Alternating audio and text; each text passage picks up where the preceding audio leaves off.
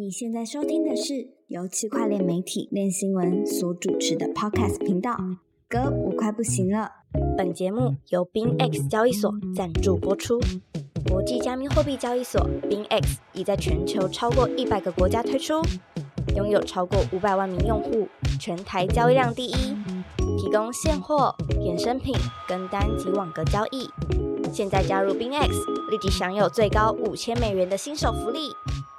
嗨，欢迎收听这一集的歌，我快不行了。我是韦德，我是 Jim，我是 Kyle。嗨，Kyle，恭喜你又回来跟我们来参与这个一集。对，这次紧张一点，紧张一点，为什么？因为因为一直改题目嘛，一直一直硬改你题目，好像好像没有跟大家讲过，就是其实我们的 Podcast 录制啊。都是非常赶的，就是就是因为我们平常大家编辑都一直在忙新闻，然后 podcast 的题目通常都是前一两个小时才决定，然后就是过程中一直讨论，然后录制之前会一直改内容，这样，就是非常抱歉，是我的问题。好，反正 Kyle 就是我们的新成员啦，然后那个，但是他他基本上就是喜欢写一些。呃，高深的虚无缥缈的东西，然后有的时候蛮切中趋势的，但是有的时候也军哥评论一下，就技术文了，技术文，技术文，不一定技术文，但我觉得那些是大家需要知道的东西。对啊，对啊，是这样子啊，就对。但是从一个比较高的角度来说的话，的确是呃一些方向性的问题。但有的时候，你知道币圈的人是很短视经历的，还是必须要用这些东西来去满足他们一下。很痛苦。好，我呃，今天是二月二十三，昨天是二月二十二。俊哥知道二月二十二是什么日子吗？二月二十二，对，礼拜四啊？不是，二月二十二其实是一个节节日，你知道吗？是吗？二月二十二是那个什么猫咪日，哦在日本好像是猫咪日，只有日本专属吗？应该是日本发起的吧，我也不知道哎。但是这好像是日本的一个节日，这样子，对啊？俊哥养猫的人要知道一下这基础的知识。太扯了吧！我搜寻，我现在搜寻国际猫咪日是是八月哦，是吗？对啊，那到底那就是日本的啊。哦，猫咪的日，猫咪之日，好像太硬了吧？对啊，Neko no hi，就这样。好的，呃，今天是二月二十三啦，然后那个，呃。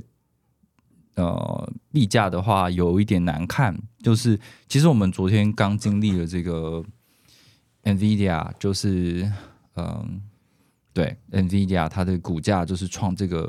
历史新高，然后美股指数都大涨，基本上在呃过去几周这样的状况下，呃，比特币都跟着一起涨了，然后大家就会欢欣鼓舞的这样，就觉得说，哎，这个美股的科技股。都都在往上，那比特币应该也会跟着往上，然后加上 ETF 的呃现货 ETF 的这个交易的状况，就大幅的冲刺。然后之前我们有提过嘛，就是好像进入一种 up only 的状态，但但看起来事情就没有这么单纯。嗯，所以这周我们其实会来回顾一下相关事件。好，那现在的币价呢？比特币是呃五万一千，嗯，稍早的话有稍微跌破。五万五万一，然后以太币的话呢，就是嗯，目前看起来没有跟着比特币往下跌，它是本周都是上涨的，它上涨了三点六趴，然后现在是两千九左右，一度逼近三千，然后在有的交易所也有碰到三千这样，嗯。嗯，就看起来就是之前比特币已经表现过一波了，然后现在换这个以太币来表现一下，好。嗯，我自己有几个就是比较小的新闻，然后快速跟大家带过一下啦。就是 Circle 呢，它在呃昨天发布了一个公告，就是说他们在二零二五年的二月呢会停止在 Tron 上面去铸造新的 USDC，也就是说在二零二五年之之后不会有这个由由这个呃呃 Circle 自己自主的原生去发行的这个。USDC 啦，对，但在这之前呢，就是其实持有者，你有有拥有 US Tron 上面 USDC 的，你都可以透过嗯到交易所啊，或是一些中经纪商去把你的东西换成别的链上的 USDC，这样基本上是没有问题的。这样，那这个事情呢，Circle 就是说他是为了要，呃，为了他公司更大的愿景嘛，然后还有透明度啊等等的问题，所以讲的很委婉讲的很委婉啊。俊哥有没有觉得是俊哥跟 Kyle 有没有觉得是什么样的理由？嗯可能就监管问题吧。但我觉得这好像解决不了什么，就是嗯他没有了创，他可以去索瓦纳，嗯嗯，那到那到时候还要把索瓦纳给关掉嘛？哦，对啊对，就是说，如果你为了要呃防毒呃洗钱的事情，那你禁掉了创上面的，但是你到其他链上，应该还是会有像同样的事情会嗯差不多，对啊。Kyle 呢？但是我觉得他在创上面的资金也没有到完全像 USDT 一样那么压倒性，就是对他影响，我觉得也没有到那么大，所以我觉得还是可以理解。如果因为创本来就是偏中国链嘛，嗯可能先切断这一条之后再，呃，就是先做一个示好，我觉得啦。哦，OK，是啦，我觉得就是有很多的因素。嗯，我自己猜测，就是因为 Circle 说今年想要做 IPO 嘛，所以他们可能要有更多就是对呃美国政府去宣示的一些宣示宣示性的政策出现啦，就是告诉你说，呃，我我是朝向一个很合规的路线去走，所以你不用担心我我其他东西。那美国因为今年呃包包含这个呃联准会，然后还有呃议会都有在讨论要赶快去推动这个稳定币法案的事情，然后希望也可以监管到呃 Tether 就是 USDT 这样子，嗯等等的稳定币啦。那我不知道这个中间有没有关联，但是看起来他们是美国政府是在意稳定币的监管的问题的。然后呃，在今年初的时候，联合国也有一篇报告是在讲说这个洗钱的问题，就是博弈啊、毒品诈骗，然后的一个在台湾、中国啊、澳门，然后还有东南亚地区的一个大型的洗钱网络，然后他们用最多的就是创上面的 USDT，这样有特别指出这样的一个一个报告。那我不知道是不是因为这样子，所以引起了更多的关注，就是针对于创上面稳定币的活动的关系。那 Circle 在这个时机去宣示这件事情，似乎也是，呃，或许有他的理由吧。这样就是告诉美国政府，就是我是倾向合规的这样。可能是他一直是表征这样子啊，但是但是我觉得就是其实为什么这个 USDC 会它有一度跟 USDT 是并驾齐驱嘛，就是两个发行量是并驾齐驱的，可是后来又大幅的下下跌。嗯，第一个事情就是那呃那个美国的银行危机的事情嘛，对，嗯，然后他他用了很多的美国的合规银行，然后导致于他有一度就是在呃赎回方面遇到了障碍，这样，因为这些银行出了出了问题，嗯，这个可能是它发行量大幅下降的原因之一。然后，因为 Tesla 就是不受监管，然后你也不知道真的它所有的银行是在哪里，然后客户是如何去 redeem 就赎回他们的这些资金的关系，似乎看起来弹性就更大了，所以它就更加的壮大，对啊，嗯，所以按照这这种情况来说，稳定币在目前或许在法监管法令还没有很完善之前，就维持这种灰色地带状态，看起来是发展的最强的利器啦。这个我们之前有讲过，就是 Tesla 他们自己好像也是这么认为。就是之前那个 Tesla 的创办人就有在学校里面的演讲，就说这个政府的监管都还跟不上的时候，为什么我们要主动去符合它的监管？我你说你你有去听了呢？对啊，也是蛮强的。哇，对，那所以嗯，当然 Circle 有它的目的嘛，就是走美国的一个合规的路线。然后它如果顺利的，就是变成美国上市公司的话，可能就是更可以朝向嗯更呃传统金融市场的去发展嘛。不管是变成一个银行或者支付业，或者是不知道看他怎么想怎么玩这样。那加上今年的这个呃比特币现货 ETF 的成立，或许他们有更多的事情可以做。其实感觉就是两家定位越来越明显，嗯嗯，嗯就是一个是走合规，一个是倾向先大力发展去做市场成长，就是完全走不同路线这样。对啊，那这件事情就看这个，对啊，先就看你要不要加入美国队嘛。那 Tesla 看起来是不会想加入美美国队啦。那那很多美国的业者就是基本上就是就是美国队长这样子啊。嗯嗯，那就是要看这个美国的重锤能不能帮助他们守卫这个市场。我我会觉得，如果 Tesla 到时候被迫取消在波场上发行的话，那会是 Circle 一个翻盘的好机会吧？哦，对、啊，因为那份额超大的。是啊，我们那时候写这个呃，Cir- 就是 USDC Tron 的这个消息的时候，也有统计了一下，在 Tron 上面的这个呃 USDC 的交易量跟 USDT 的交易量，那个是十倍以上的差距、欸，就是 USDT 是非常非常大的。嗯，对啊，可是到底能不能管得到呢？我不知道，要看今年会怎么发展。这样，那如果真的有什么执法行动能够对 Tesla 做到什么的话，我觉得也是今年的市场一个非常大的变数啦。虽然说现在没有人讨论这个东西，可是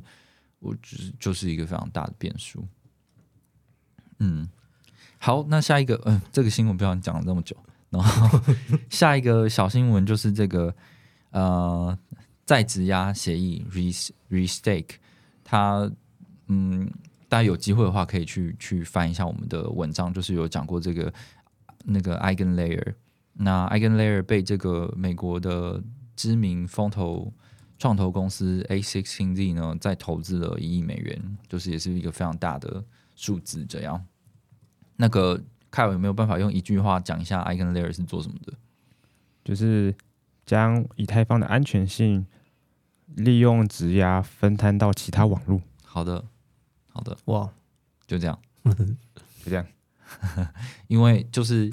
不管是其他的一些呃协议，或者其他网络的一些共识，就是他们要重新再 build 一个经济模型，然后再拉一堆钱进来，然后做什么质押、质押节点什么的，可能太太费呃费时费力了。那干脆就是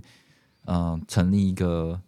基础设施的架构，然后我们就利用既有的这个以太坊的共识结构，然后去分摊到别的东西去。好像是一一种股票可以在多个公司结构里面做治理的感觉。类似，但就是也是增加了就是持有者的风险，就是嗯你提供风险获得报酬，这样。对啊，那就是现在现在这个这个模式还没有正式启动嘛？因为我自己也还没有看到说，呃，实际是谁在谁哪一些协议或哪一些链开始要采用这样的东西，但看起来大家是已经蓄势待发了啦，因为它就是现在已经是呃，应该有八十亿八十亿的美金的这个规模，在这个 Eigen Layer 上面，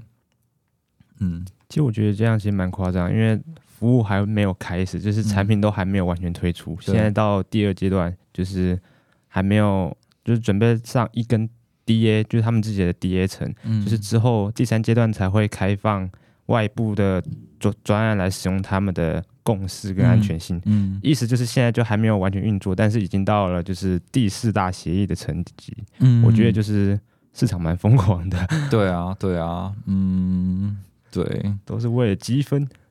对啊，就是之前卡尔也有写了一个，就是关于讨在讨论积分的嘛，就是积分比起直接去空投来说，好像让大家更多的想象空间，然后更好营运。那这个这个这个这个 i eigen layer eigen layer，我不知道怎么念，嗯，eigen layer 呢，它就是让大家就是做足了这件事情啊。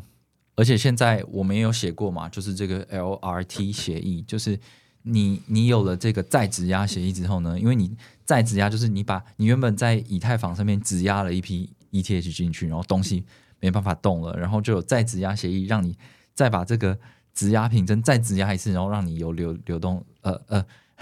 哎不对不对，这个好。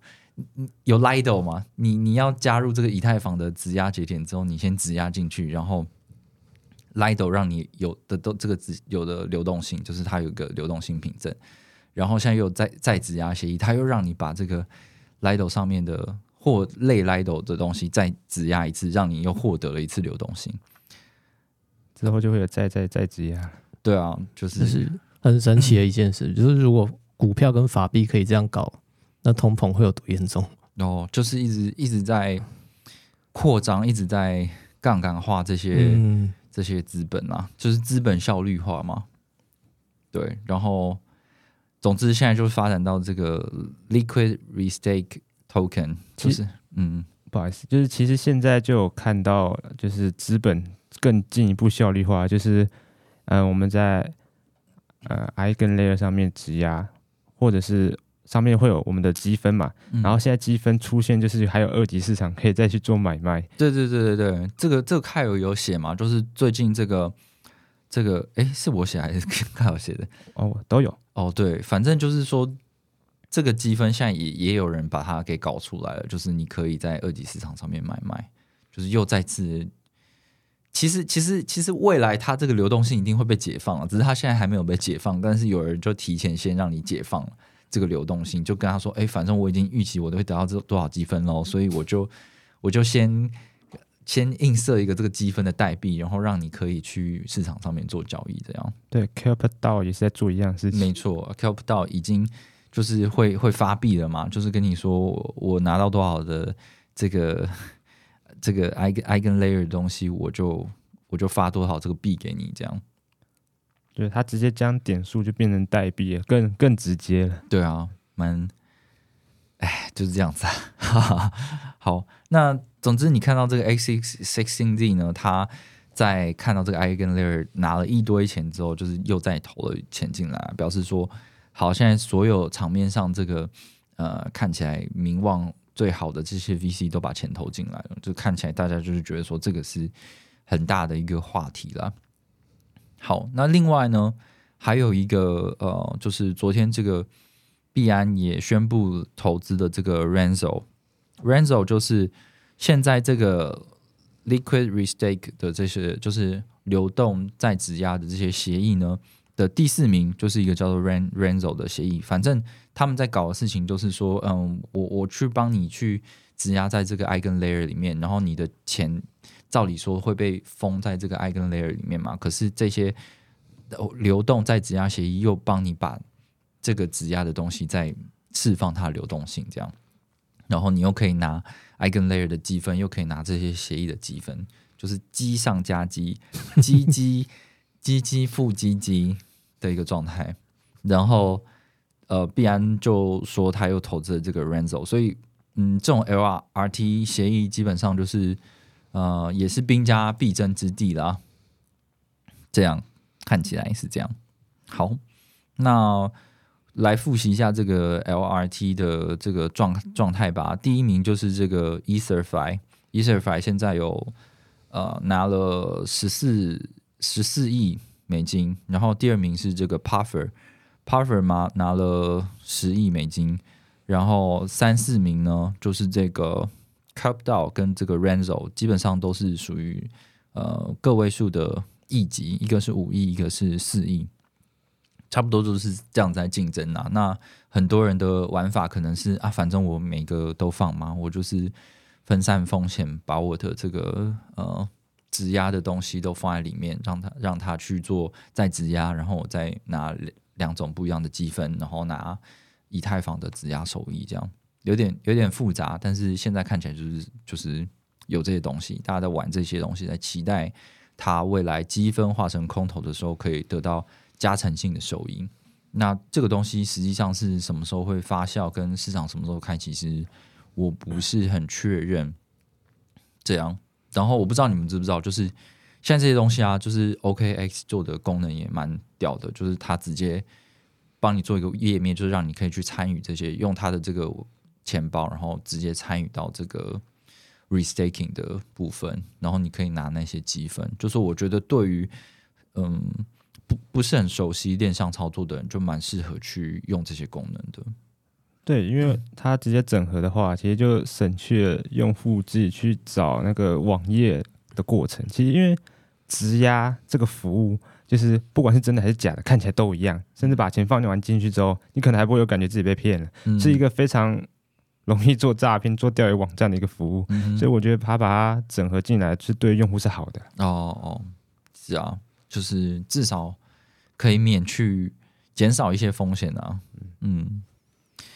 好，那接下来就进入我们第一个想要讨论的主题，就是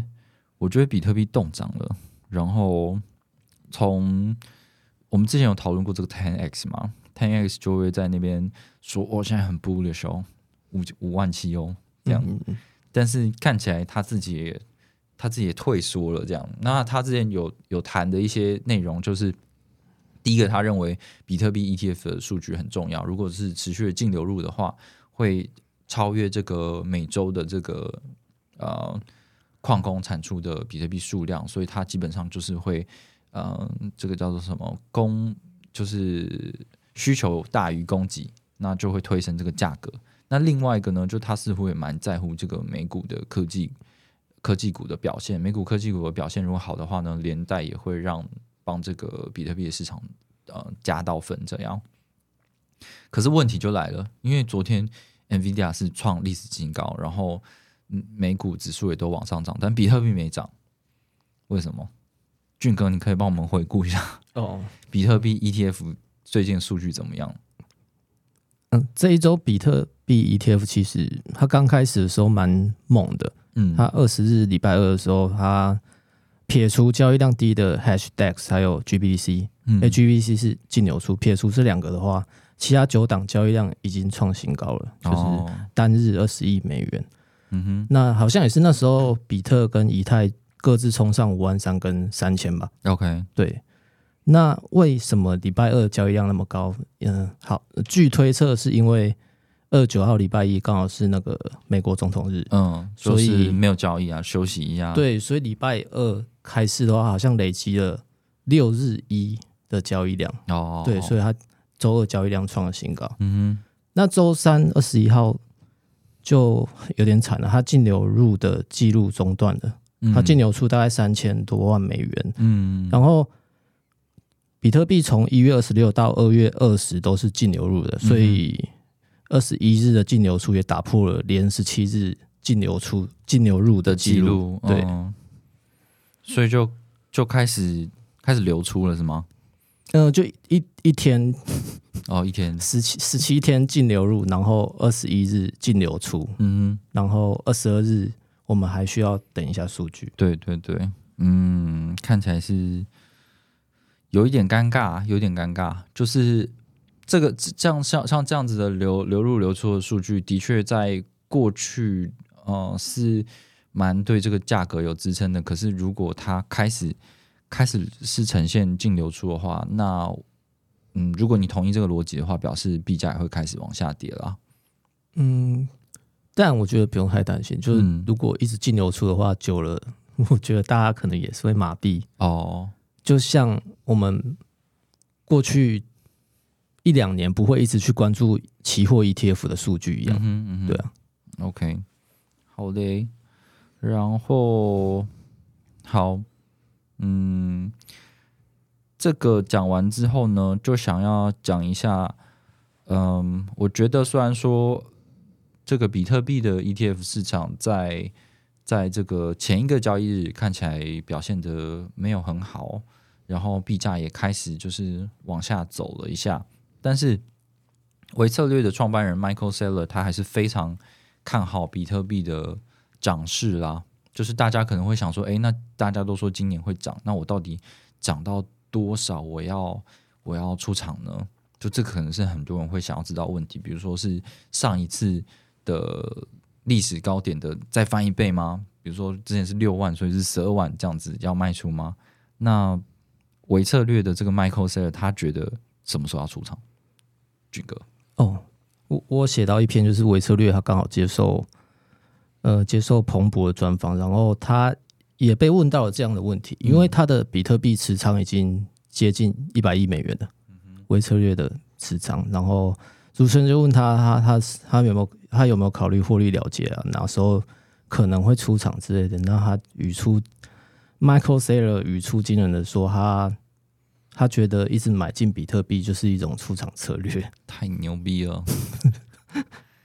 那为什么呢？为什么会有这种嗯，让我脑洞大开的说法？就是这样的说法，好像就是觉得法币的风险比比特币更高的感觉。哦，就说其他的资产都是相对比较不好，那我干嘛要去买别的？嗯嗯，哦，如果我一直买进的话，等于是他觉得比特币就是一个，这是这个呃呃，就是一个西方极乐世界。那我们只要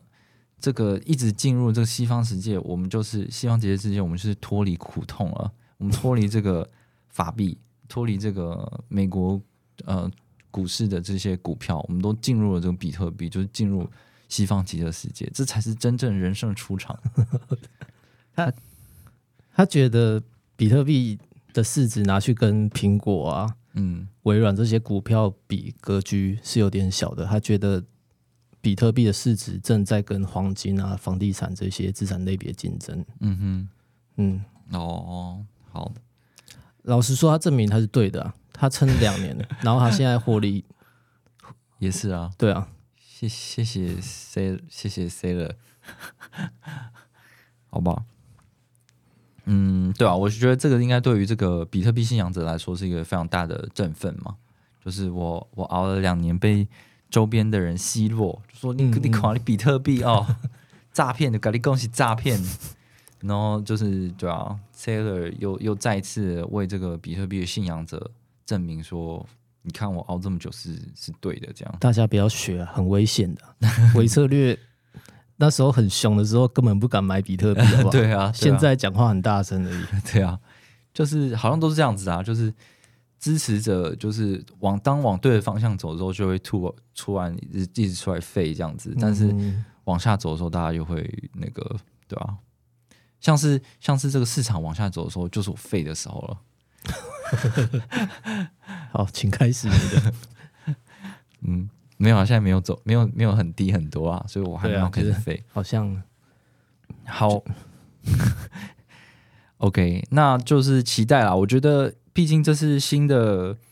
呃，新的新的一周嘛，就是有很多新的这个交易日。那，嗯，就是我们要其实也是要看一下接下来的这个，假设比特币现货 ETF 是真的会影响比特币的走势，那我们也是要继续观察嘛，因为毕竟它现在可以看的数据还没有那么多，就是从净流出第第一次。就是久违的净流出开始这样。嗯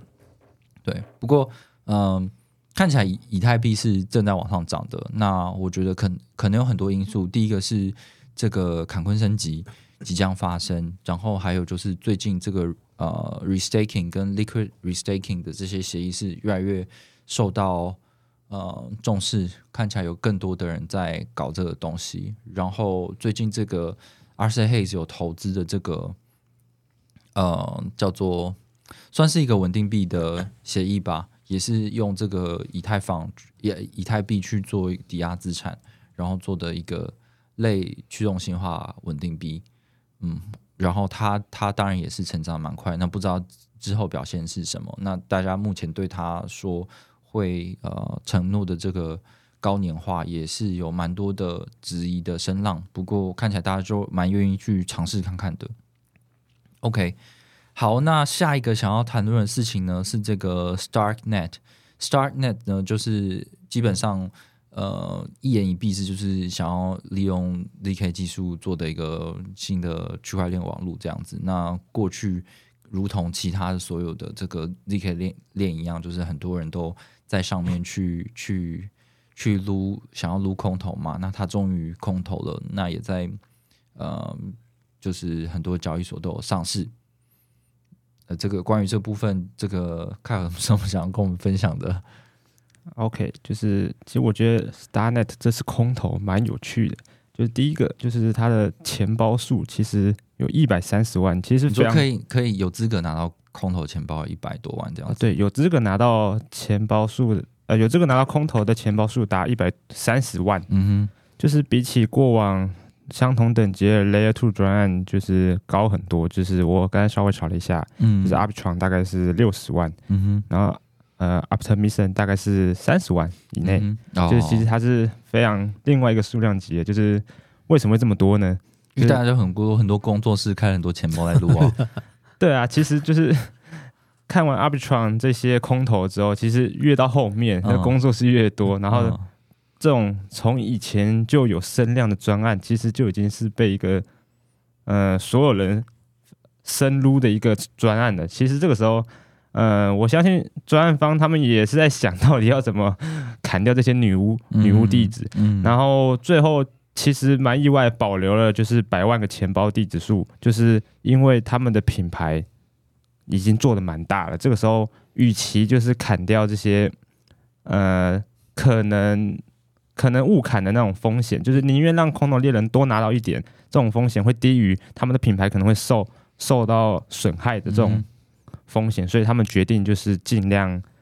呃让大家都可以拿到。哦所以才会有到这么呃空前多的地址数空头。哦，对，但看起来就是一开始的币价是，我觉我觉得波动蛮大的吧，就是它它上了交易所之后，然后大家就开始疯狂的砸砸，然后就是下跌了蛮多的。哦，对，就其实我有拿这只空头啊，然后哦，就是在拿的时候，我有其实我要排队排蛮久，他他是晚上八点可以拿，嗯，但是我我就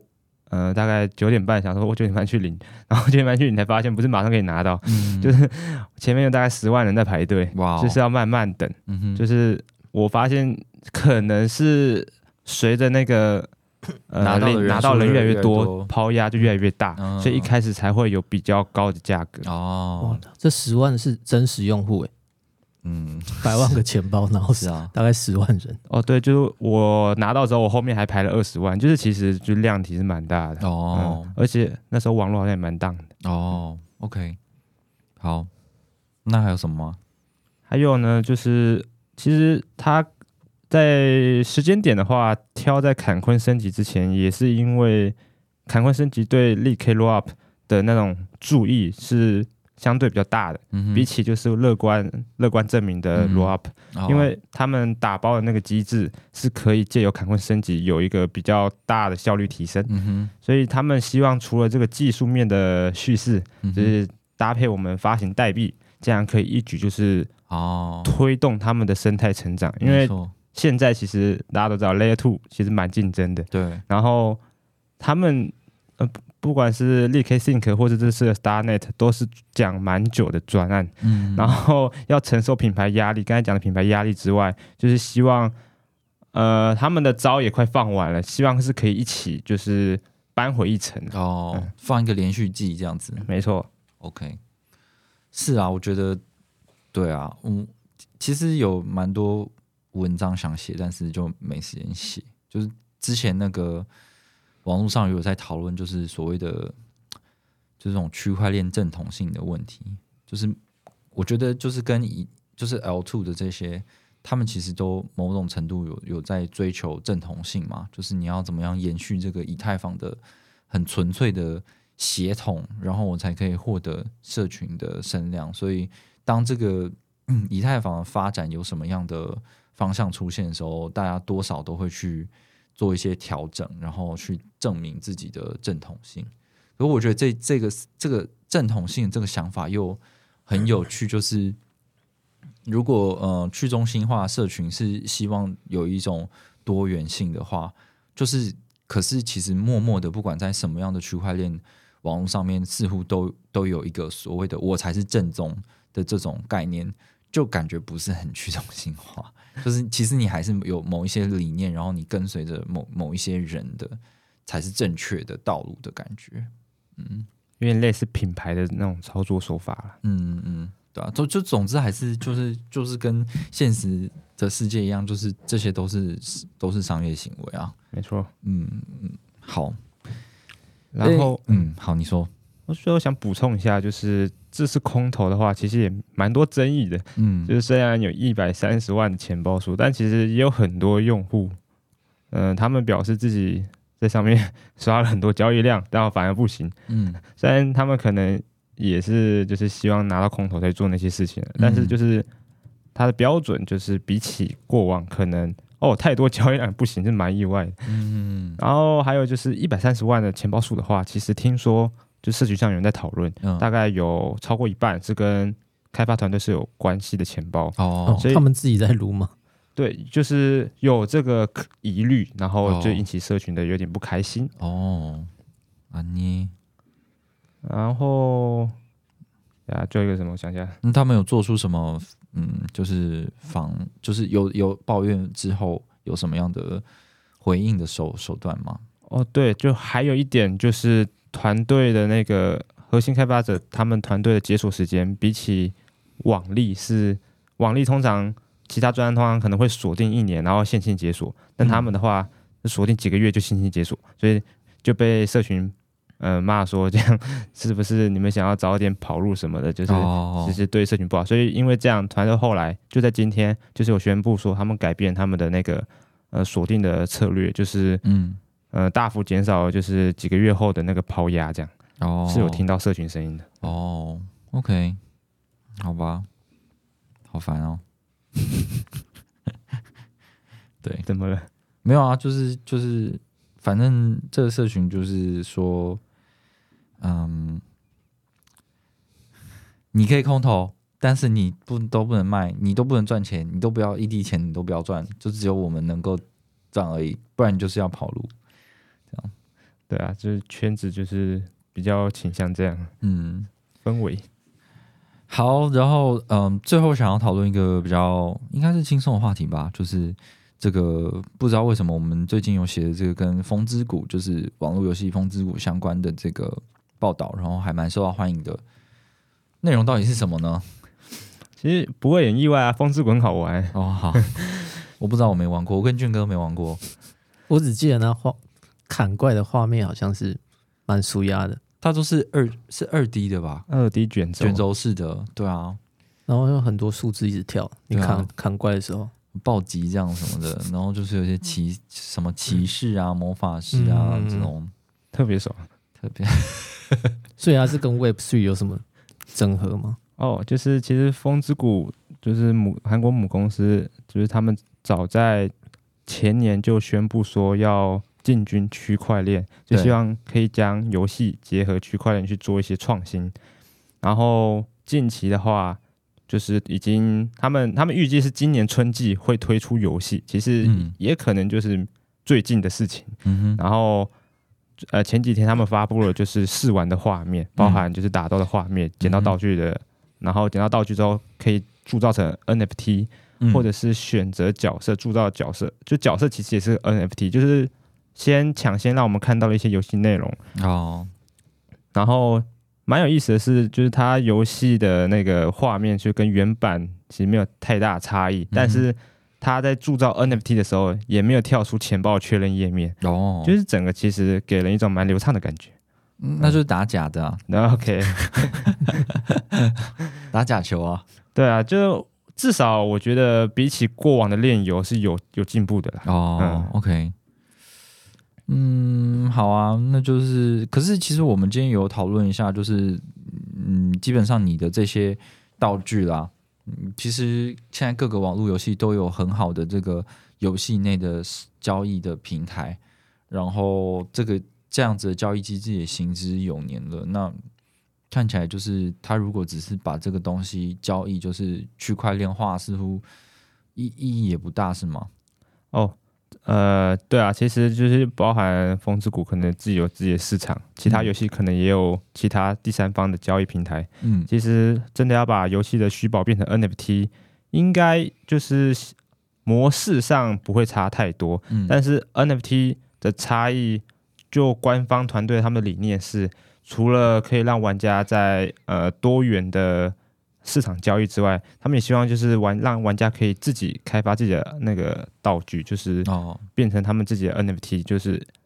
不管是我们的游戏场景，甚至是我们的伺服器，他希望都是让玩家可以呃去中心化去做这件事情。嗯所以结合区块链，就是从 NFT 开始到你的伺服器、你的世界，你都可以自己决定，就让玩家自己产生内容啦。嗯就是呃，我觉得，也许传统的方法传统的方法可能技术上是可行的，但是嗯我觉得以商业模式的角度来看是有点冲突的。嗯但如果结合区块链的话，这件事情会顺理成章。是啊，是嗯啊，我觉得这样就比较合理嘛。就是我不是要透过去中心化去完全，好像把这个游戏团队被跟这个游戏被社群支配一样，而是我如果一样是一个受欢迎的游戏，然后但是我开放了某某种某些从程度的这个自由度，让呃玩家也可以去参与部分创作，然后让这个游戏生态更丰富。那透过这个区块链，让它可以被收藏，还有啊、就是盈利化的话，我觉得也是一个不错的折中方式，而且更符合现有的这个商业模式啊。对，就是嗯其实他们现在包含风之谷为什么可以经营这么久，二十几年，也是因为他们一直花很大心力在创作新的内容，嗯，就是其实也有点到天花板了，想要哦尝试一些新的方法。哦，OK，嗯，好啊，那就呃祝福大家，阿弥陀佛。好，那这一集的 podcast 就进行到这边，我们下周再见，拜拜。拜拜。再见。